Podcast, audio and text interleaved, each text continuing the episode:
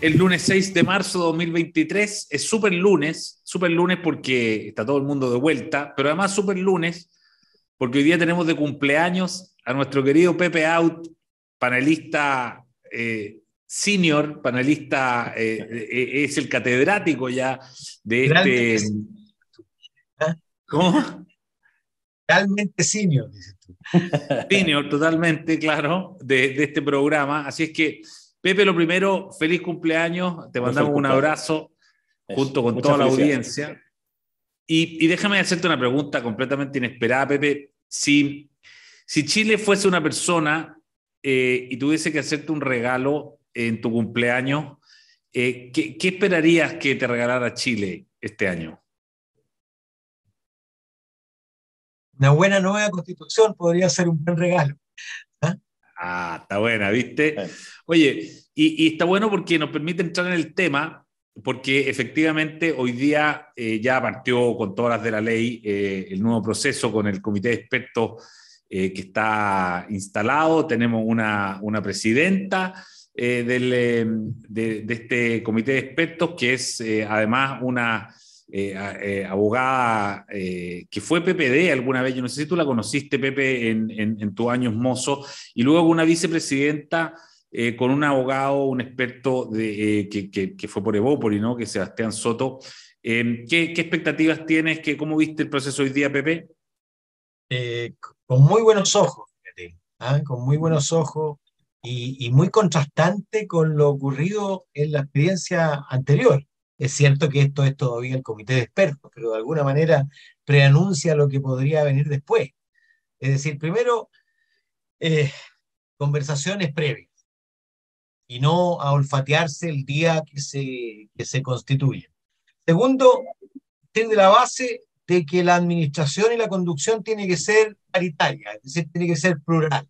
¿ah? Si uno tiene la presidencia, el otro tiene la vicepresidencia. Y tercero, elegir personas que tengan, eh, eh, más que otras, la condición propiamente de experto. Ninguno de los dos es militante. Yo conozco bien a Verónica Undurraga, su perfil es de profesora universitaria. También conozco a Sebastián Soto, tiene una larga trayectoria, credibilidad ambos entre sus pares. Eh, yo creo que hicieron muy bien, fíjate, hicieron muy bien en no elegir a las personas con más perfil político, eran útiles, son necesarios, yo no lo cuestiono, pero eh, son probablemente los más propiamente identidad expertos, son personas que anden buscando figuración mediática, ¿ah? porque esta entidad tiene que ser una entidad con mucha austeridad en la comunicación, muy lejos de, lo, de los focos, lejos, por supuesto, de la, de la farándula, eh, y, bueno, y la ceremonia era casi un rito republicano a las antípodas de lo que fue la instalación de la convención. Yo creo que partimos con muy buen pie, todos los incentivos están puestos para que esa persona que se llame Chile me regale el regalo que tú sugeriste. Jaime, ¿cómo lo viste tú? Bueno, lo primero sí, pucha, ¿qué diferencia más grande esta con respecto a la anterior? O sea, mientras en las otras eh, se prohibía que eh, jóvenes eh, interpretaran el himno nacional y se les insultaba por eso, acá había un ambiente de camaradería. de hecho, la foto que sale en la portada de la segunda y que sale también en los portales de, de noticias, donde salen todos juntos mirando hacia arriba eh, con, alegría, digamos. Se nota que, había buena onda, eh, era absolutamente impensado en el otro lado, impensado. Entonces, por supuesto que eso augura eh, y, como que levanta el ánimo, augura buenos, buenos términos. la conformación de las comisiones, además, todo se aprobó de forma unánime. O sea, eso ya te da cuenta de que ante las diferencias legítimas se sabe que aquí no va a haber esa lógica de cancelación, esa lógica de perseguir al otro porque piensa de una determinada manera al menos el, hito de lanzamiento en sus gestos, en sus imágenes, creo que eh, están, están bien hechas. El discurso tanto de, de, como de eh, Mirosevic me pareció que también estuvieron a la altura, por supuesto con, con, su visión política, sí, evidente, pero que estuvieron bien también.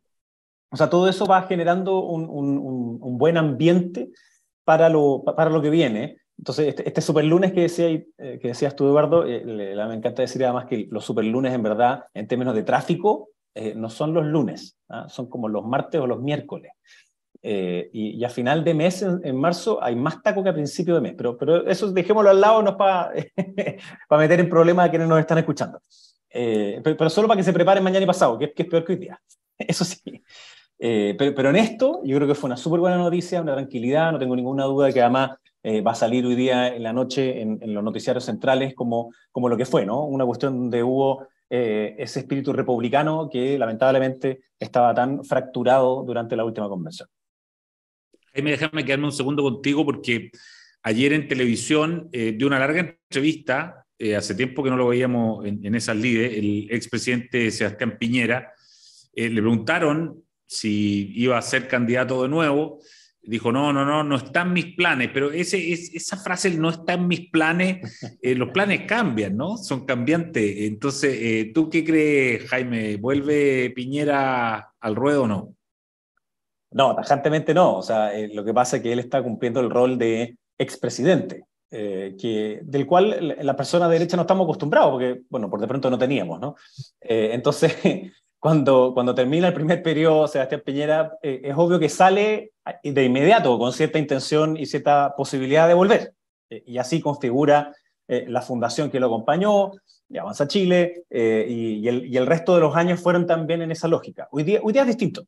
hoy día él cumple un rol completamente distinto, que, que, es un poquito más encima de la contingencia permanente, de preocupación por ciertos temas que obviamente a, a, él le interesan mucho, como temas educativos, como temas de funcionamiento y organización del Estado, político. Entonces, hay, hay, te está reuniendo eh, desde minutas y, experiencia previa, y él mismo tiene esa mucha experiencia en, tiempos difíciles, no hay para qué eh, decirlo, ¿no? ¿Cuáles fueron todos esos tiempos difíciles? Eh, pero no, no, no está pensando en una candidatura. De hecho, ayer cuando Iván Valenzuela se lo pregunta, él le dice no, no y no. ¿ah? Como tres no. Eh, ahora, lo que no quiere decir que no vaya a querer jugar un rol secundario eh, en eh, algunas políticas que pueda, o algunas más bien propuestas más que política, que pueda hacer Chile Vamos en su rol de expresidente. Así que yo creo que es una buena noticia además que cuando salen encuestas que lo muestran a él y al gobierno pasado, no solo mucho mejor que este, sino que mejor evaluado que como terminó, es porque el tiempo está haciendo mayor justicia, digamos, en, en esa evaluación pero él no está pensando eh, en, ser candidato y más bien lo que se ve es que, eh, o sea, se da cuenta, digamos, que hay una cuestión generacional, pero que también eh, lo que se hizo en el gobierno pasado es algo que, y los gobiernos pasados es algo que hay que rescatar. Pepe, ¿cómo ves el no de Piñera? Yo le creo, fíjate, y le creo básicamente porque mm, los expresidentes y, probablemente lo que le ocurrió a Lagos tiene que ver con haber roto ese concepto, son candidatos potenciales en la medida que son unánimes, en la medida en que eh, ocupan todo el espacio de su campo político. Le pasó, por supuesto, a, a Michelle Bachelet y le pasó también a Sebastián Piñera una vez, como bien decía Jaime, una vez que sale del gobierno. Era la figura principal y de alguna manera por, por, por edad, por características, en fin, nada emergió eh, debajo de Bachelet y debajo de Piñera.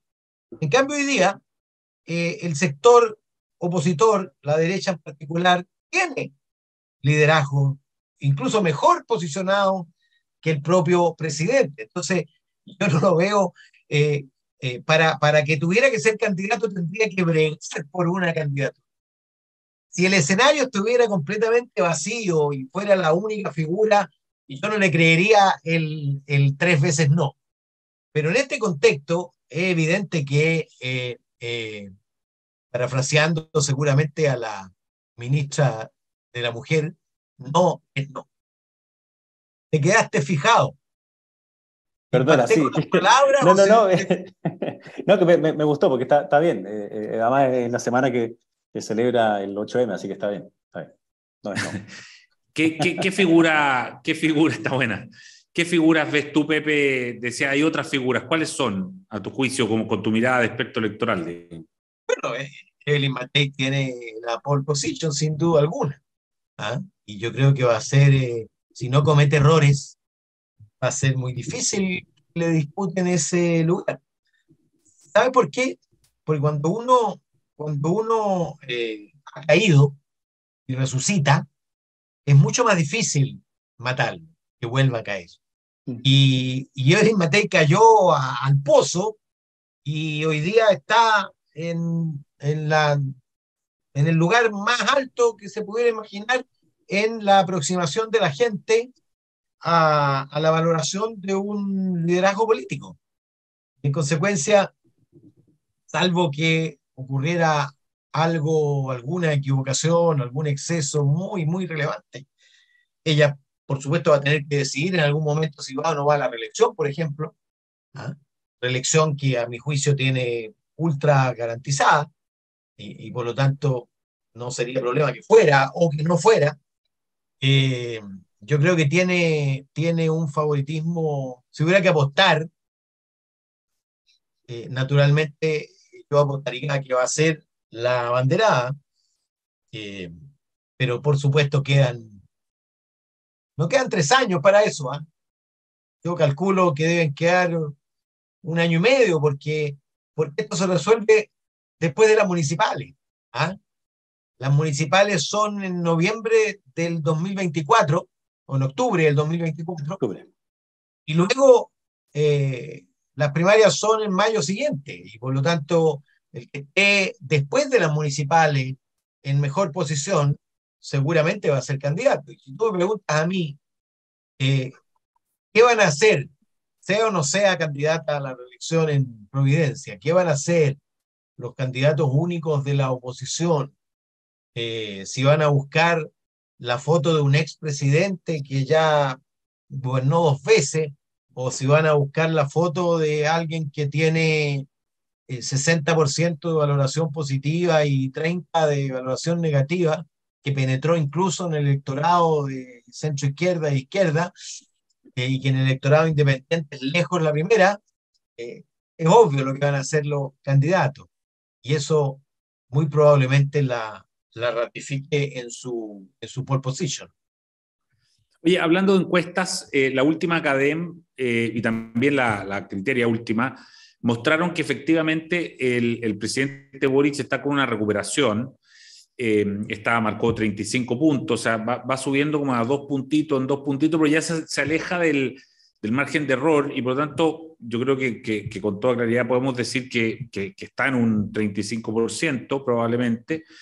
Em, y eso, Jaime, significa que ya pasó lo peor para él o es que simplemente ha recuperado su base de apoyo original. ¿Cómo lees tú esta situación? Sí, yo soy más bien de, esa segunda tesis, ¿no? de, que está recuperando su base, eh, que no es la original original, porque recordemos que sacó un 24% en su primera votación, sino que es esa más una base fuerte de la otra coalición, digamos, que también se, sumió, se sumó de totalismo democrático, que no los tiene a todos, pero ahí están también, eh, y probablemente ha perdido algunos desde la extrema izquierda, y ha ganado alguno más desde ese socialismo democrático. Y mm, yo creo que esto viene a mostrar esta estabilización de la cual Pepe nos decía la, vez pasada, ¿no? El CADEM mide semana a semana, pero cuando uno mira mes a mes, eh, efectivamente hay una estabilización en el alza. Yo creo que es producto de, primero que la, el, los problemas políticos han pasado, eh, o sea, por decirlo en fácil, el gobierno nos ha mandado grandes embarradas en las últimas dos semanas. Eh, como sí pasó, digamos, una vez que terminó el año pasado, con los indultos, con los problemas en cómo se hicieron ellos, la salida de la ministra, la acusación constitucional, es decir, había una refriega política mucho más fuerte, hoy día es menos. Los incendios pudieron haber sido aquello que los votara, eh, y si bien hubo tardanza en, eh, en, en, la ejecución de las acciones y en la prevención, después ya el gobierno desplegado en terreno evidentemente tiene una mucha mejor cercanía con las personas, son, son las urgencias de, todos, eh, no, son solamente las urgencias políticas. Y ahora, en marzo, yo creo que tiene el, gobierno la oportunidad de ratificar si es que acaso eh, sus preocupaciones son las de las personas o no. Entonces, este sábado eh, es 11 y van a tener que entonces hacer un, un, análisis desde la perspectiva del gobierno de lo bueno y lo malo. Probablemente lo malo no va a estar, digamos, pero, pero lo bueno y lo pendiente. y eh, este es 8M también, y aquí aprovecho de pasar un dato cortito. Nosotros hicimos una encuesta eh, en el Instituto de Políticas Públicas de la Universidad Andrés Bello sobre feminismo, que fue bien interesante, porque se ratifica que existe una, una brecha relevante, por tanto, por hombres y por mujeres, pero que em, cuando se pregunta si es que acaso se ve que hoy día el feminismo que se discute en la opinión pública es radical o no, un 65% dice que sí.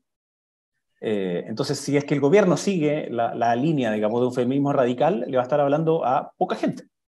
Eh, en vez de transversalizar un tema que debe ser cultural, de un, feminismo liberal, es decir, de una igualdad de verdad, de fondo, sincera, eh, y no con la discriminación que ocurre muchas veces en trabajos que son de igual responsabilidad y que requieren el mismo tipo de, criterios de selección, pero que son distintos, distintamente pagados, y así muchas cosas más que faltan en, incorporación eh, de la mujer en ámbitos laborales, profesionales, científicos y otros. Y creo que el gobierno podría acercarse más hacia ese centro. Y por último, que me imagino que lo podemos hablar después, este cambio de gabinete, ¿no? que, se ha ido cambiando eh, el, el, cuándo, pero eh, ahí es donde debiese el gobierno tener esa señal de eh, si, de nuevo, va a estar haciéndole gestos a la extrema izquierda de manera permanente, eh, tratando de encontrar su camino a tumbos, o si es que ya realmente va a querer ese giro más hacia el centro a puertas de una elección en mayo. Pepe, ¿cómo lees tú el comportamiento de las encuestas del gobierno? Yo creo que es una combinación. Una combinación, primero, de, del ciclo. Sabes que siempre en el periodo veraniego los problemas urgentes se hacen menos, ¿ah? menos presionantes porque la gente está de vacaciones, porque hay niña tiene festivales, ¿ah? eh, luego, creo, porque empieza a rendir fruto la mutación del gobierno. Es decir, la, ver a la vocera poniendo como éxito el ingreso al TPP-11, eh, los militares controlando la migración, la renovación por vez 18 del estado de excepción, en fin, es decir, empieza a sintonizar más con las preocupaciones ciudadanas. ¿ah?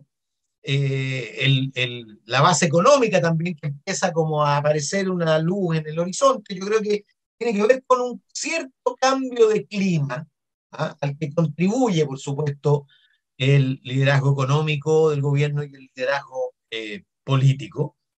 Y lo tercero es que, es que lo que ocurre desde el punto de vista de la cifra es que vuelve a la situación en que estuvo más o menos en septiembre, es decir, en la víspera del plebiscito. En el fondo, el apruebo vuelve a aprobar. ¿ah? Claro. es lo que ocurre. Eh, porque no ha habido todavía un cambio de tendencia propiamente tal. ¿ah? Eh, y hay que ver lo que pasa a partir de marzo, porque en marzo, bueno, ya no es como febrero, ¿eh? me faltó agregar los incendios. El mm. abordar una coyuntura crítica que, por definición tiene característica de problema país y no de problema ideológico. Para un gobierno que ha tenido mucho problema, o, digamos, para sintonizar su verbo su verborrea, podría decir uno, con su acción, ¿ah? con su acción. Y bueno, en, cuando se trata de apagar un incendio, es pura acción. Entonces implica labores de coordinación, de diálogo con el sector privado, de incluso de escucha a gente políticamente distinta, en fin. Eh, y yo creo que esa manera, digamos que aprovechó la oportunidad. ¿ah? Eh, a, a, pesar de que hay críticas a la tardanza, en fin, el porcentaje que aprueba la gestión del gobierno frente a los incendios es todavía incluso un poco mayor que el que aprueba el gobierno. ¿Ah? Es sobre 40 y algo. Todavía el gobierno está en 35 en la cadena, 39 en, en Criteria. Eh, pero yo creo que, que la coyuntura incendio obviamente que también favoreció porque, porque es como la Teletón. ¿Ah? Favorece la unidad. Y, y, cuando tú estás frente a un problema país, tú no le disparas al gobierno. ¿Ah? Empieza a ser más complejo dispararle al gobierno. Yo tiendo a ver con, y yo creo que es esa, esa combinación. Entonces, que persevere o no esa tendencia depende mucho de si refuerza o no el camino iniciado o retrocede. Vamos a ver qué significa el cambio de gabinete. Si significa más socialdemocratización o más señales a su, a su coalición. ¿ah? Eh, vamos a ver qué pasa con la reforma tributaria y la previsional. Si polariza o busca consensos y logra aprobarlas.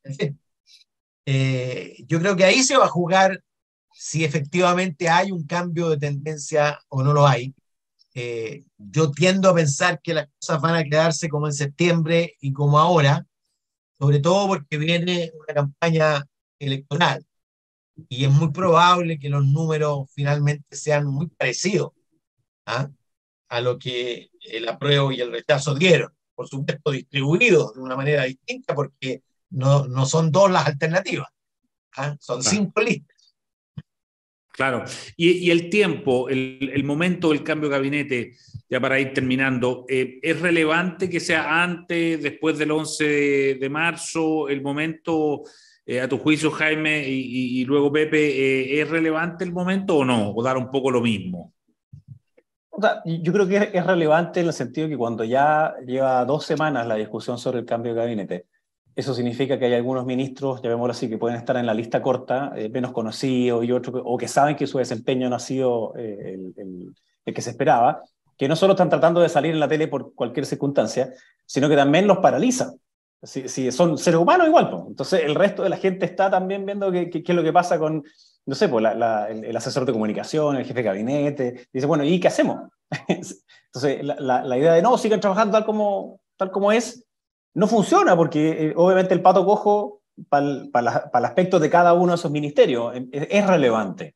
O sea, si hay alguien que quiere hablar sobre una reforma larga de algún tema, pero sabe que existe una buena opción de que cambien al ministro o ministra, se va a posponer esa reunión. Entonces, si es que quiere hacer esas modificaciones, yo creo que es obviamente mucho mejor para el gobierno hacerlo cuanto antes y probablemente antes del 11 de marzo para decir, vamos a partir una nueva etapa claro, uno ha escuchado hartas cosas de que vieron las encuestas, entonces con eso se entusiasmaron un poquito más, que no quieren mover mucho hasta antes de las eh, elecciones, pero hacer el cambio después de las elecciones va a estar demasiado forzado por el resultado de la elección más que por la decisión del gobierno de querer hacer una línea u otro que al revés podría ayudarles en la elección.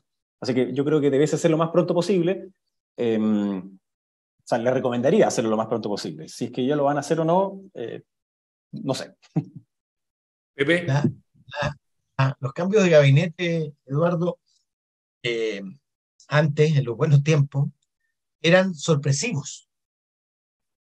El, el, extremo de eso fue después de pasear en carroza al ministro del Interior, eh, Frey, el, día siguiente, el lunes, cambia al ministro del Interior y al ministro cero de gobierno y hace un giro. ¿ah? Eh, porque eh, el tiempo que tiene que transcurrir entre que tú anuncias que vas a cambiar de gabinete y cambias, tiene que ser el mínimo posible. Ojalá nada, como en el caso de, de lo que hizo Frey, que fue brutal. ¿ah? Pero igual, o sea, porque tú defines una pausa. Y como decía Jaime, obvio, paralizas eh, la gente que quiere hacer cosas no va donde un ministro si si, siente que el ministro está pedido. ¿ah? Eh, y por lo tanto, desde que el presidente dijo, empieza a correr el cronómetro. Y por lo tanto, prolongar eso dos meses, más encima durante una campaña, significa más o menos hacer lo que hizo Jackson respecto de que gobernaremos completamente si ganamos el plebiscito. Es ridículo. Yo, es como entregarle el gobierno por dos meses al resultado electoral, lo que a mi juicio es completamente equivocado. El gobierno tiene que modificar su gabinete porque, como lo dijo el propio presidente, tiene un problema de efectividad en la acción. Y segundo, tiene que ver si va a reforzar su socialdemocratización o no. Esas son las, razones por las cuales va a haber cambio de gabinete, no un, eventual resultado electoral. En consecuencia, yo le recomendaría hacerlo ayer. Está bien. Y, no hoy porque hoy día está de cumpleaños Pepe Auto, así que... eso no puede ser un regalo. ese, ese, ese podría ser otro regalo entretenido también, por lo menos daría para conversar. Pepe Out, Jaime Belolio, muchas gracias de nuevo por, eh, por estar con nosotros en eh, Política para Adultos y celebre ese Pepe. Un fuerte abrazo, que esté muy bien hasta el próximo lunes. Muchas gracias, abrazos. Chao. El libero, la realidad como no la habías visto. Haz que estos contenidos lleguen más lejos haciéndote miembro de la red Libero.